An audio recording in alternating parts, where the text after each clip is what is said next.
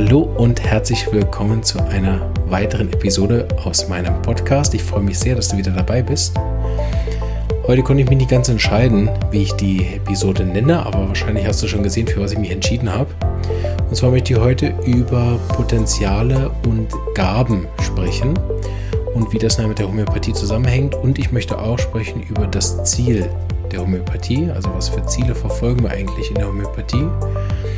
Und äh, da das ein bisschen dasselbe ist, weiß noch nicht, wie ich die Episode nachher nenne, aber ihr habt es ja bereits schon gesehen.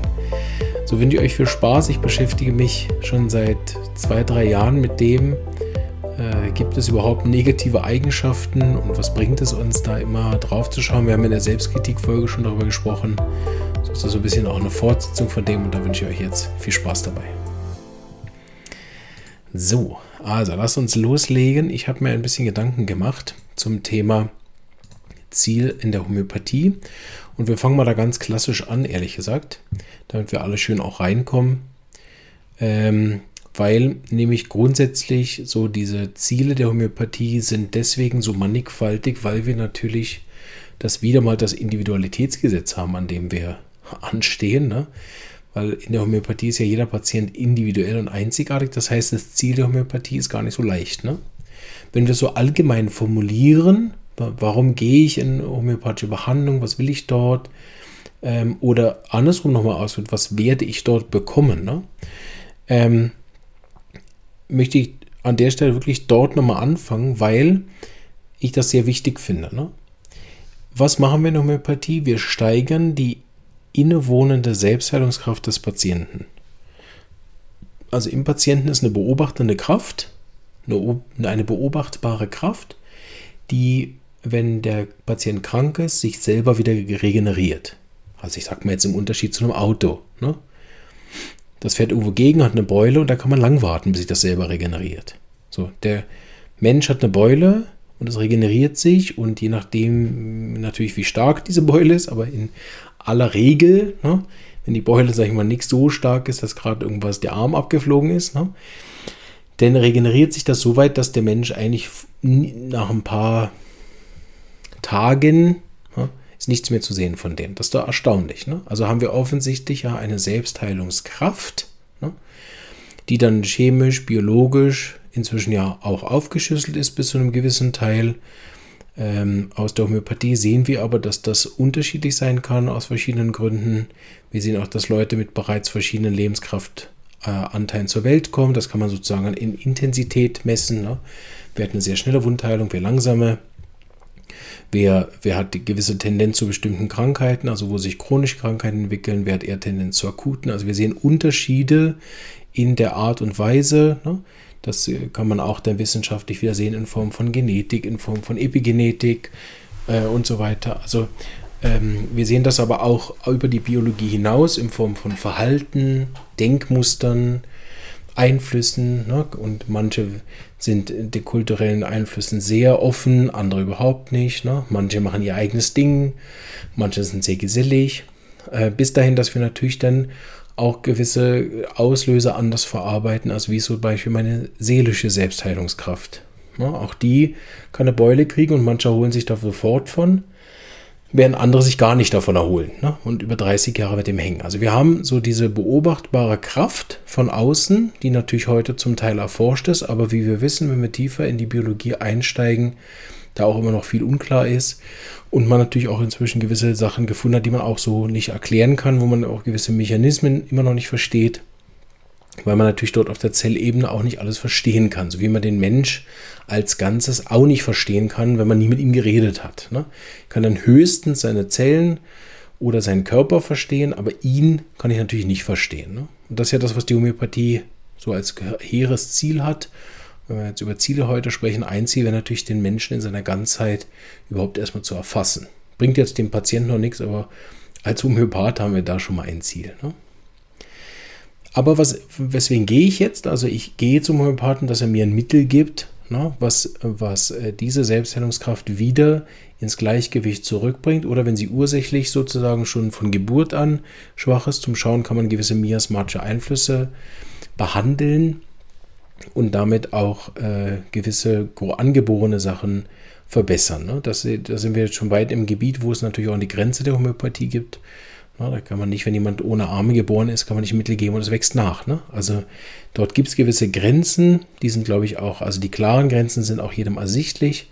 Aber man sieht zum Beispiel, wir haben das ja, äh, die Folge müsste schon ausgestrahlt worden, wir haben das ja zum Beispiel gesehen bei Trisomie 21 Kindern, war jetzt in einer Folge.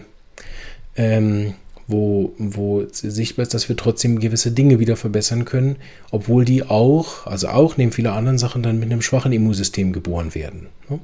Kann man verbessern, ne? kann man nachhaltig, ähm, äh, ja, also mindestens mal verbessern, wenn nicht sogar ganz wiederherstellen bei einigen Patienten. Also ne, da ist ähm, diese Lebenskraft, also alles das, was vor allen Dingen auf der, sag ich mal, unsichtbaren Ebene ist, ist eigentlich sehr, sehr gut auch immer zu behandeln. Also, das heißt, wir haben das Ziel, dass unsere Lebenskraft wieder selbstständig, selbstständige Heilung macht. Ne? Was ich immer ganz wichtig finde, was ich glaube, was auch ein großes Missverständnis ist in Studien, was ein großes Missverständnis ist bei Kritikern, ist, wenn die zum Beispiel sagen, eine homöopathische Heilung ist von der Selbstheilung nicht zu unterscheiden, ist das ähm, ein ganz tiefes Missverständnis in dem, was wir da tun. Also ehrlich gesagt, würde ich es andersrum formulieren, eine homöopathische Heilung darf von einer Selbstheilung nicht zu unterscheiden sein. Ne? So wird ja ein Schuh draus. Also wenn bei einer Studie rauskommt, Homöopathie hilft nur so gut wie die eigene Lebenskraft des Patienten, dann ist es genau richtig. Ne? Und der Placebo-Effekt ist natürlich weitestgehend Selbstheilungskraft des Patienten. Und deshalb ist sozusagen Homöopathie wirkt wie ein Placebo und stimuliert die Selbstheilungskraft auf eine gewisse Art und Weise auch ziemlich richtig. Ja?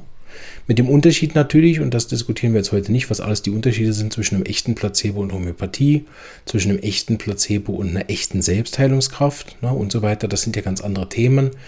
Und im Prinzip sind, wenn man die Fälle länger betreut, ist da auch immer der Unterschied klar zu sehen. Wenn ich einmalig ein Placebo gebe, ne, oder wenn ich einmalig Calcium XM gebe, oder wenn ich gar nichts mache, also dann hat man ja drei verschiedene Verläufe, sofern Calcium XM das richtige Mittel war, hat man drei sichtbare Verläufe, die unterschiedlicher nicht sein könnten. Ne? Weil wenn die Lebenskraft geschädigt ist, wird überhaupt keine äh, Selbstheilung stattfinden in der Regel. Ne? Mit dem Placebo gibt es vielleicht eine temporäre Sache, dann muss es aber wiederholt werden. Und mit einem homöopathischen Mittel hat man eine nachhaltige Verbesserung und eine Veränderung. Also eine echte Selbstheilung, die ähm, dann natürlich auch weder in Geschwindigkeit für diesen einzelnen Patienten unterscheidbar sein dürfte. Ne? Weil wenn wir nur die Selbstheilungskraft anregen, wie soll es dann schneller heilen, als, als es normalerweise heilt? Also wie, wie soll das gehen? Ne?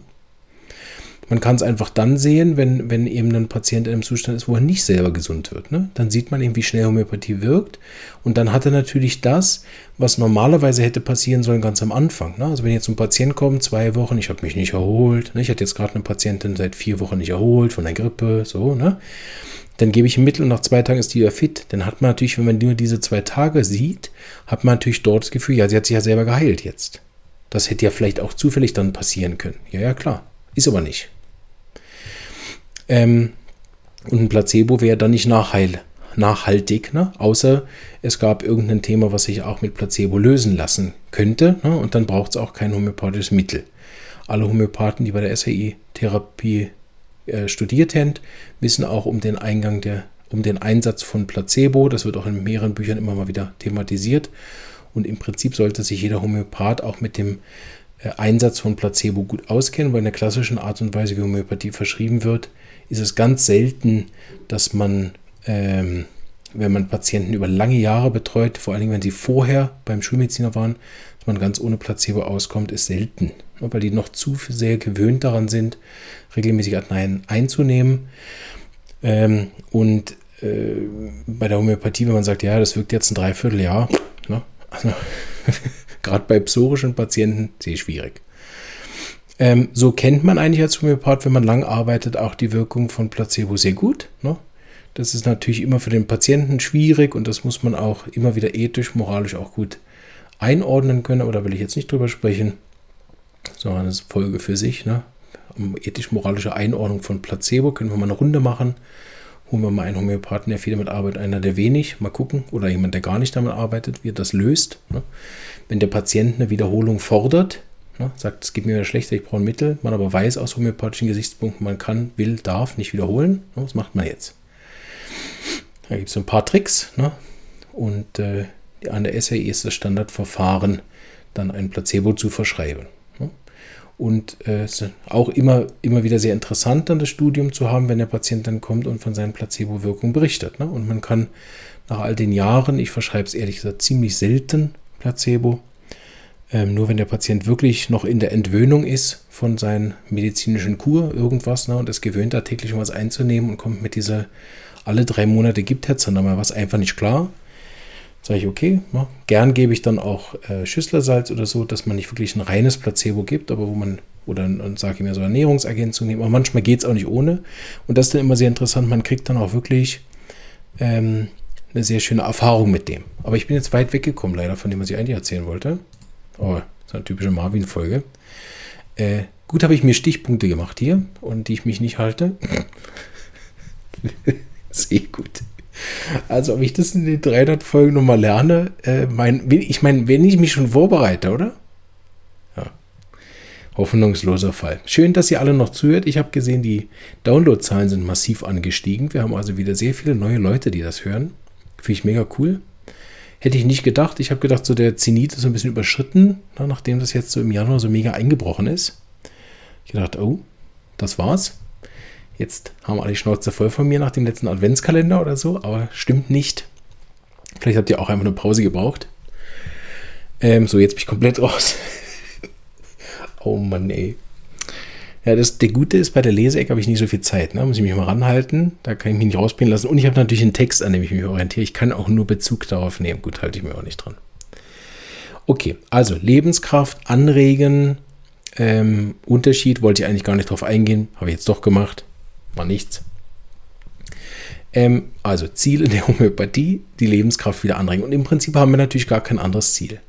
Es gibt aber so Subziele. Ne? Also gerade wenn wir auf die Fallanlese eingehen, wenn wir auf den ganzen Beratungsteil, Coaching-Teil eingehen, Patientenbetreuung, Case Management ähm, und natürlich die unterschiedlichen Arten, wo der Patient herkommt. Also Selbstheilungskraft steigern ist ja ganz was anderes, wenn der sich gerade, keine Ahnung, den Fuß verprellt hat oder wenn er in einem Endzustand von einer Krankheit ist, wenn er eine OP-Betreuung braucht wenn es um verschiedene Organsysteme braucht, also ein Fall mit Nervenbeschwerden zu behandeln, ist überhaupt komplett etwas anderes als äh, Fälle zu behandeln mit Muskelproblemen, Hautproblemen, Atemwegsproblemen, also Schleimhautproblemen. Ne?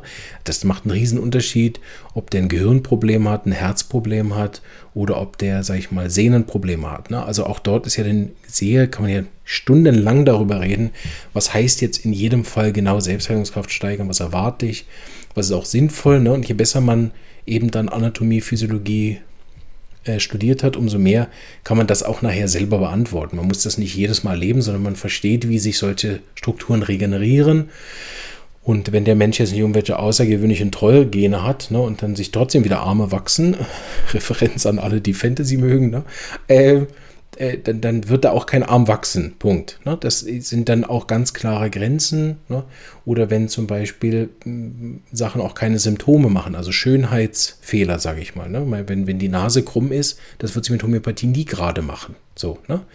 Also Dort gibt es einfach logische Ziele. Aber diese Subziele, die sind sehr, sehr interessant. Ne? Wie, wie, wie schaffe ich zum Beispiel, dass der Patient seinen Alltag ändert? Diese miasmatischen Ziele haben wir immer mal wieder gesprochen. Von, von äh, psychotisch zu gehen, von tuberkular zu psorisch zu gehen. Also wir haben dort ja auch Ziele.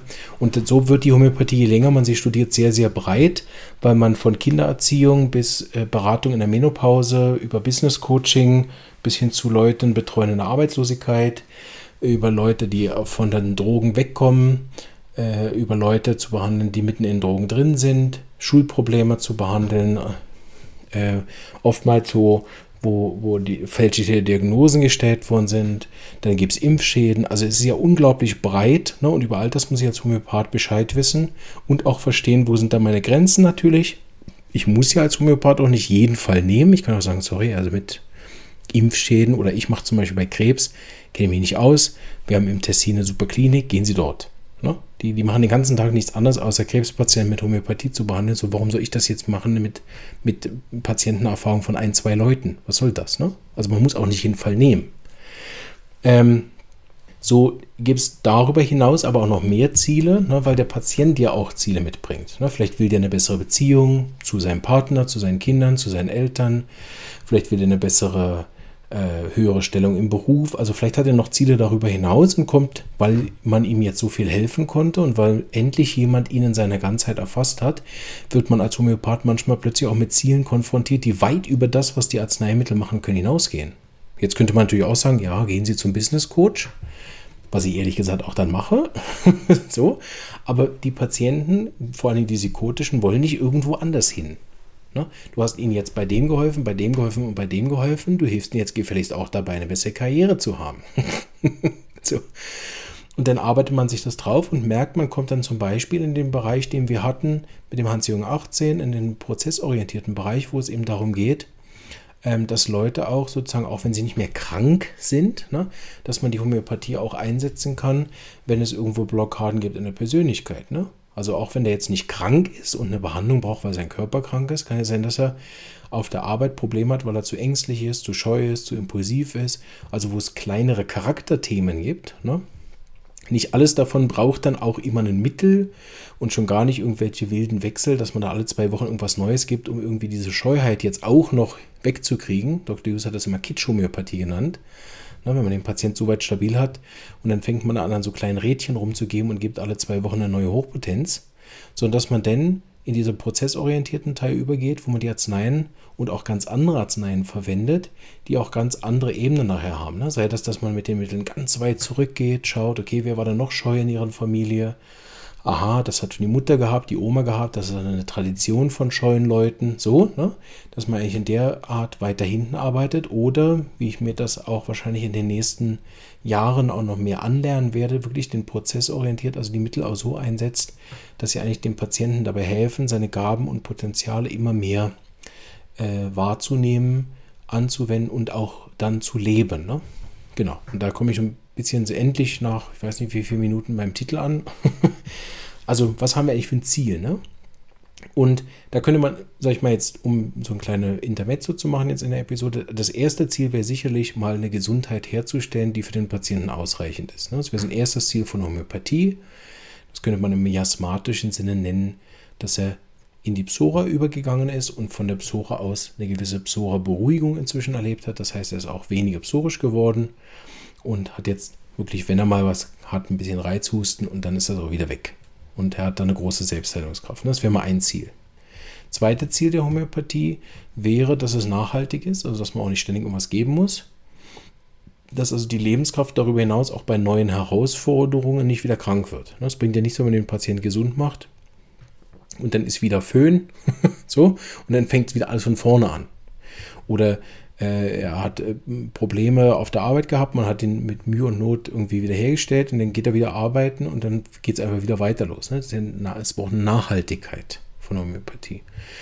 Ein weiteres Ziel ist aber dann am Ende, ich überspringe mal jetzt ein paar Sachen, ist natürlich am Schluss, dass er auch wieder erkennt, was ihn eigentlich ausmacht. Und das ist bei der Homöopathie zu Beginn alles, hm, ich nenne es mal negativ.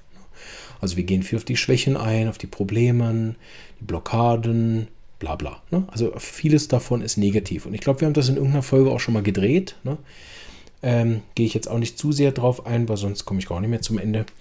Aber hinter jeder dieser vermeintlich negativen Eigenschaften steckt eben nicht selten eine positive, die über die Maßen gelebt wird. Kleines Beispiel. Na, ich, ich ähm, bin zu langsam auf der Arbeit, steckt dahinter zu perfektionistisch, steckt dahinter zu hohe Werte, will es genau machen, will es richtig machen. Ähm, so, ne? Und dann ist eigentlich die Problematik, die er hat, also nicht zu langsam, sondern er hat zu hohe Selbstansprüche an sich, die nicht vereinbar sind mit der Geschwindigkeit auf der Arbeit. Das heißt, er muss eine positive Eigenschaft ändern, keine negative. Ne? Er muss nicht schneller werden, sondern muss den Perfektionismus gezielter einsetzen. So, das wäre also ein Ziel, zum Beispiel auch zu verstehen, welche positiven Eigenschaften stecken dahinter. Und die positiven Eigenschaften, die bilden dann die Brücke zu den eigenen Gaben und Potenzialen. Warum nehme ich beide Worte? Ich finde das eine sehr, sehr gute Unterscheidung. Vielleicht auf den ersten äh, Blick sind das ziemlich ähnliche Worte, aber ich denke, wenn man länger darüber nachdenkt, oder vielleicht auch einige Schnelldenker, ne, die tuberkularen Zuhörer haben das schon erfasst, ne, ah, warum sagt er beides? Der Unterschied zwischen Gaben und Potenzialen sind natürlich ähm, vielleicht von außen gesehen, ne, ob, ob mein Perfektionismus eine Gabe ist oder ein Potenzial, ist nach außen hin vielleicht gar nicht so sehr zu unterscheiden. Ne? Ich würde jetzt beides positiv nehmen, ne? weil natürlich kann man das auch negativ auslegen, ne? dass man bei einer Gabe perfektionistisch zu sein ist wie so eine Fähigkeit. Beim Potenzial wäre es sozusagen einfach die Möglichkeit, perfektionistisch zu sein. Das kann man dann schon wieder bewerten und unterscheiden, will ich nicht. Ich nehme die Worte und definiere sie als folgendermaßen. Gaben sind Sachen, die ich einfach irgendwie wie mitbekommen habe, sei das erziehungsmäßig, sei das vererbt, also irgendwie zum Charakter gehörend und die mich in irgendeiner Form und Weise auch jetzt nicht endgültig definieren. Ne? Ich sage, okay, ich habe halt dieses Gabe und Pech, ne? mehr kann ich auch nicht, gar nicht in dem Sinne gemeint, sondern dort habe ich einen Hang zu oder ein Fable, Ne? Und kann auch sehr gut zum Beispiel malen, basteln, singen, tanzen, äh, rechnen, mit Menschen umgehen, allein sein, Sport. Ne? Also habe eine Gabe und auch dann vielleicht so verbunden sogar mit einer Freude für bestimmte Dinge. Das liegt mir. Ne? Das meine ich, wenn ich von Gaben rede. Und bei Potenzialen meine ich mehr so eine Art von Flexibilität. Ne? Also ich kann sehr gut mit Menschen, kann aber auch sehr gut allein. Ich äh, habe das Potenzial, perfektionistisch zu sein am gewissen Ort muss das aber nicht immer haben. Ich habe äh, das Potenzial dazu, mir Sachen schnell anzulernen. Ne? So. Also Potenziale sind nicht so wie festgelegte Themen, sondern das sind eigentlich Möglichkeiten der Vielseitigkeit. Und ich finde das einen sehr interessanten Unterschied, ne? ob ich feststelle, ich habe eine Gabe oder ich habe einfach ein Potenzial. Ne? Da reden wir jetzt gleich noch drüber ein bisschen, aber ich will nochmal zurück auf das Ziel. Ne? Was, was hat das jetzt mit der Homöopathie zu tun? Und zwar ist mir etwas aufgefallen. Ich habe vor ein paar Jahren eben angefangen damit, bei den Patienten diese Eigenschaften zu drehen. Ne? Sie sind gekommen mit Schuldgefühlen und ich habe daraus gemacht Verantwortungsgefühl. Sie sind gekommen mit Perfektionismus und ich habe daraus Pflichtgefühl gemacht. Sie sind gekommen mit Druck, ich habe daraus Verantwortung gemacht und habe gesehen, allein dadurch, dass wir, also natürlich nicht einfach behauptet, ne, sondern wir haben das zusammen ergründet und festgestellt, dahinter ist ein großer, wichtiger Wert und eine grandiose Eigenschaft. Und das haben wir so lange gedreht, bis natürlich für den Patienten stimmt, dass er denkt, ja stimmt, ich bin ja einfach nur pflichtbewusst. Und manche Leute kommen zum Beispiel mit dem, mit dem Bedürfnis, ich würde mich gern von meinen Kindern distanzieren. Wo ich immer schon da sitze und denke, no. no, sorry, also bei aller Liebe, aber das glaube ich ehrlich gesagt nicht. Sage ich natürlich nicht so. Aber innerlich denke ich, no, das willst du nicht. Kann ich mir absolut nicht vorstellen. Möglicherweise ist es das Ende von einer sehr langen, schmerzvollen Reise, wo man das als einzige Option sieht. Aber dass eine Mutter dahin sitzt und sagt, ich will mich von meinen Kindern distanzieren, also da muss also, das glaube ich nicht. Das kann sein, dass sie das inzwischen so sieht als einzige Möglichkeit zum noch Überleben und den Schmerz irgendwie zu ertragen, aber es kann auf gar keinen Fall ein innerer Wunsch sein. Ne? Und so äh, ist es manchmal auch, dass allein durch das Drehen zum Klarwerden, ne, zum, dass sie sagt, ich will das eigentlich nicht mehr ertragen, ich will das nicht mehr sehen, ich will das nicht mehr mit, ne, sondern viel auch in die Wahrheit kommt, was, was eigentlich wirklich für den Patienten stimmt. Und oft steht dahinter nämlich dann die Liebe zum Kind. Ne? Also ist verwirrend, ne? sie kommt, ich will mich von den Kindern distanzieren, aus Liebe zu den Kindern. Bitte nicht allen Ignatia geben, ne? nur weil es widersprüchlich ist. Das hat natürlich oft einen tieferen Grund und einen großen Schmerz. Ne? Und vielleicht auch dann eine innere Kälte, die das äh, inzwischen auch erfasst hat. Ne?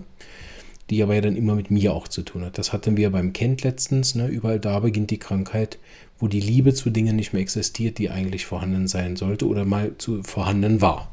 Ne? Aber ich bis heute eigentlich sehr einen schönen Teil finde. Ähm, genau.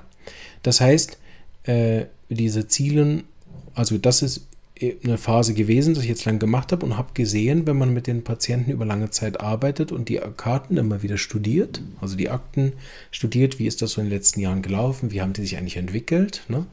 auch jetzt nochmal unter dem Hinblick von, den, von dieser Idee von den Archetypen habe ich mich noch nicht viel mit beschäftigt im Moment, ne? aber mit dieser Idee wo schaut man, was, was wäre dort eigentlich vielleicht? Ne? Ist mir aufgefallen, dass die Leute je länger, je mehr auch alte Gaben, Freuden, Potenziale wieder entdecken. Ne? Man könnte auch sagen, sie sind wieder näher an ihrem inneren Kind. Sie haben mehr Freude im Leben, mehr Spaß. Und dadurch sind sie natürlich auch wieder näher an dem, äh, was sie mal als Kind hatten. Und dort sind ja die Gaben noch relativ vielleicht ähm, ungeschliffen, ne, die sind noch nicht so, nicht so ausgearbeitet, ne, aber die sind ja dort vorhanden und auch in der Natürlichkeit vorhanden und, was oft uns fehlt, in der Selbstverständlichkeit und in einer gewissen Kraft auch vorhanden. Ne? Also sie sind nicht so versteckt oder konditioniert, wie das dann oft bei den Erwachsenen ist. Und das ist mir aufgefallen und da habe ich gedacht, das könnte ja eigentlich auch ein Ziel sein, das ganz klar auch mit den Patienten zu besprechen.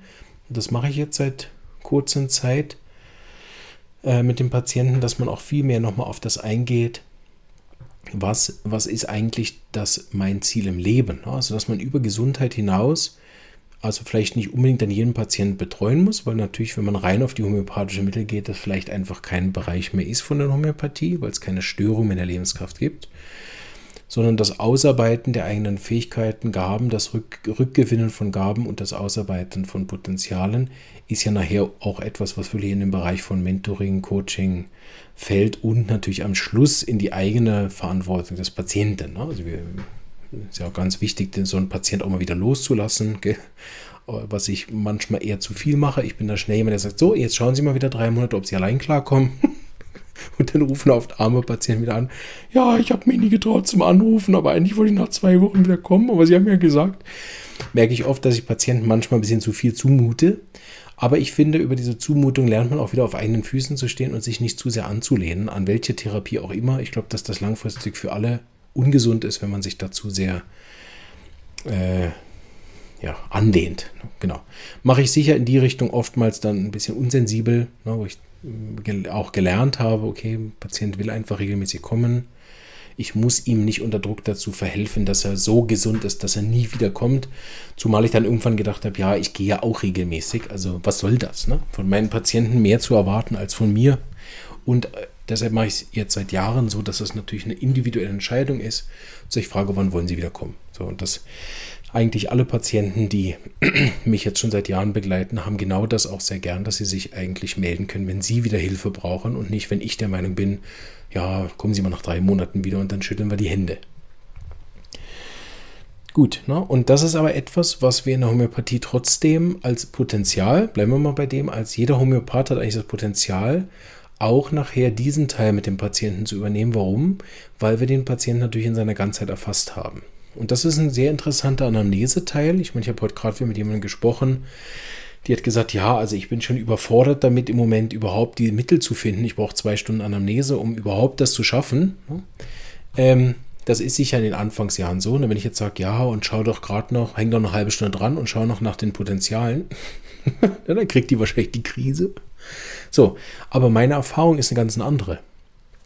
Ja, ich beginne manchmal die Anamnese und das ist natürlich auch ein bisschen ein provokativer Teil, aber ich beginne manchmal die Anamnese und sage, was machen Sie eigentlich am liebsten? Oder was denken Sie, was Sie am besten können? Und wer Use-Methode studiert, kann ja anhand der Reaktion auf diese Frage meist schon mindestens das Miasma abschätzen was zumindest gerade da ist, wenn der Patient auch mit einer chronischen Krankheit kommt, ist das auch ein valider Einstieg. Ne?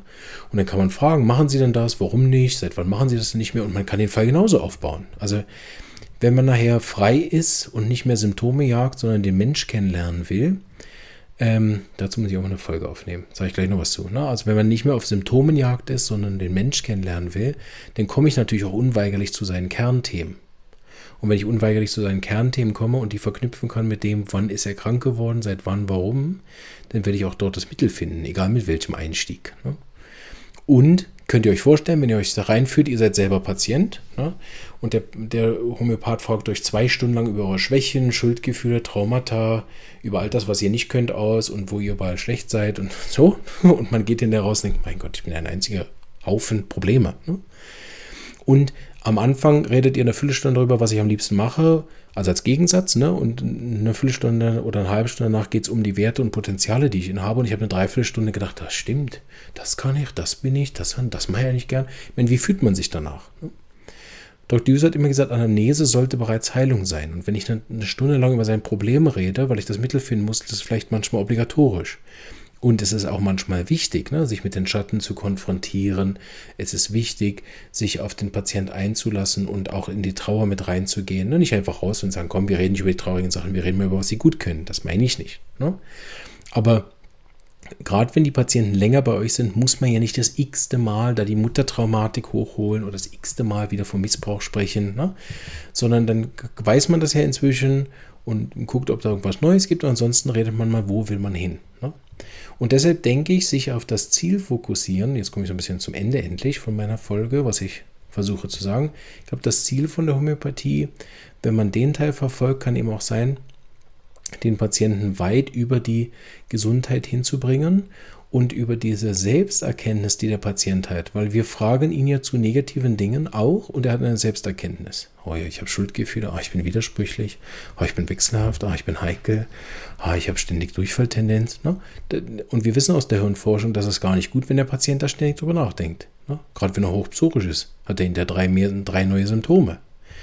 Aber wenn der Patient rausgeht nach zwei, drei Anamnesen und hat immer wieder gehört, das können Sie gut, schauen Sie das in Ihre Gaben, schauen Sie das in Ihre Potenziale, ah, schön, wir haben ja heute nochmal rausgefunden, was Sie richtig gut können, dann, dann macht, er macht er damit ja auch ein Bewusstseinsarbeit. Ne? Und nochmal, ganz klar, manchmal ist es viel wichtiger, erstmal diese Problemen kennenzulernen von sich, die Wunden kennenzulernen, die Schattenarbeiten zu machen, die Triggerfaktoren rauszufinden, die Auslöser klarzustellen und verstehen, warum bin ich überhaupt krank geworden. Das ist am Anfang mega wichtig. Ihr wisst ja, wie verliebt ich in den Auslöser bin, wie viel Potenzial darin steht, wenn ich das gerafft habe, wie viel, wie viel Autarkheit, falls es das Wort gibt, Unabhängigkeit, ne? Äh, da drin steckt, wenn ich das erkenne. Aber ähm,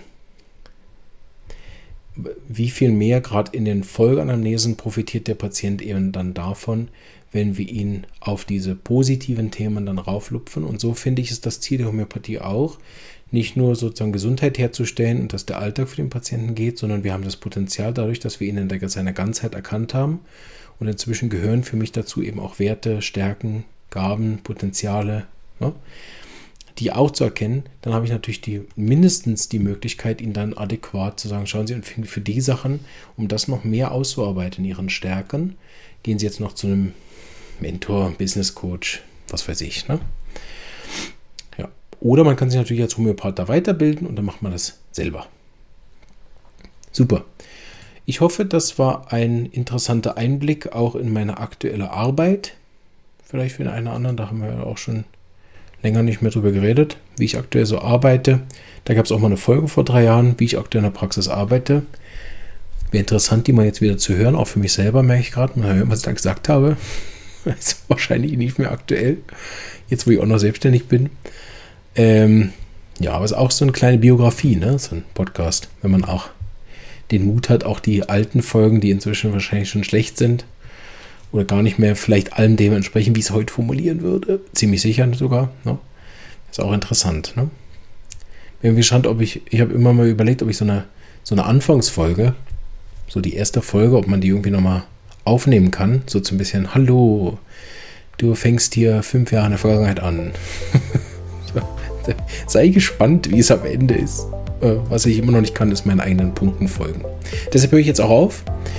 Und ähm, die äh, Teilnehmer im YouTube Live, die müssen noch ein bisschen warten, um jetzt beim Schneiden zu schauen. Und an alle, die die Episode jetzt äh, separat gehört haben, die äh, verabschiede ich und freue mich, dich bei einer anderen Episode wieder begrüßen zu dürfen. Alles Gute und bis bald. Tschüss.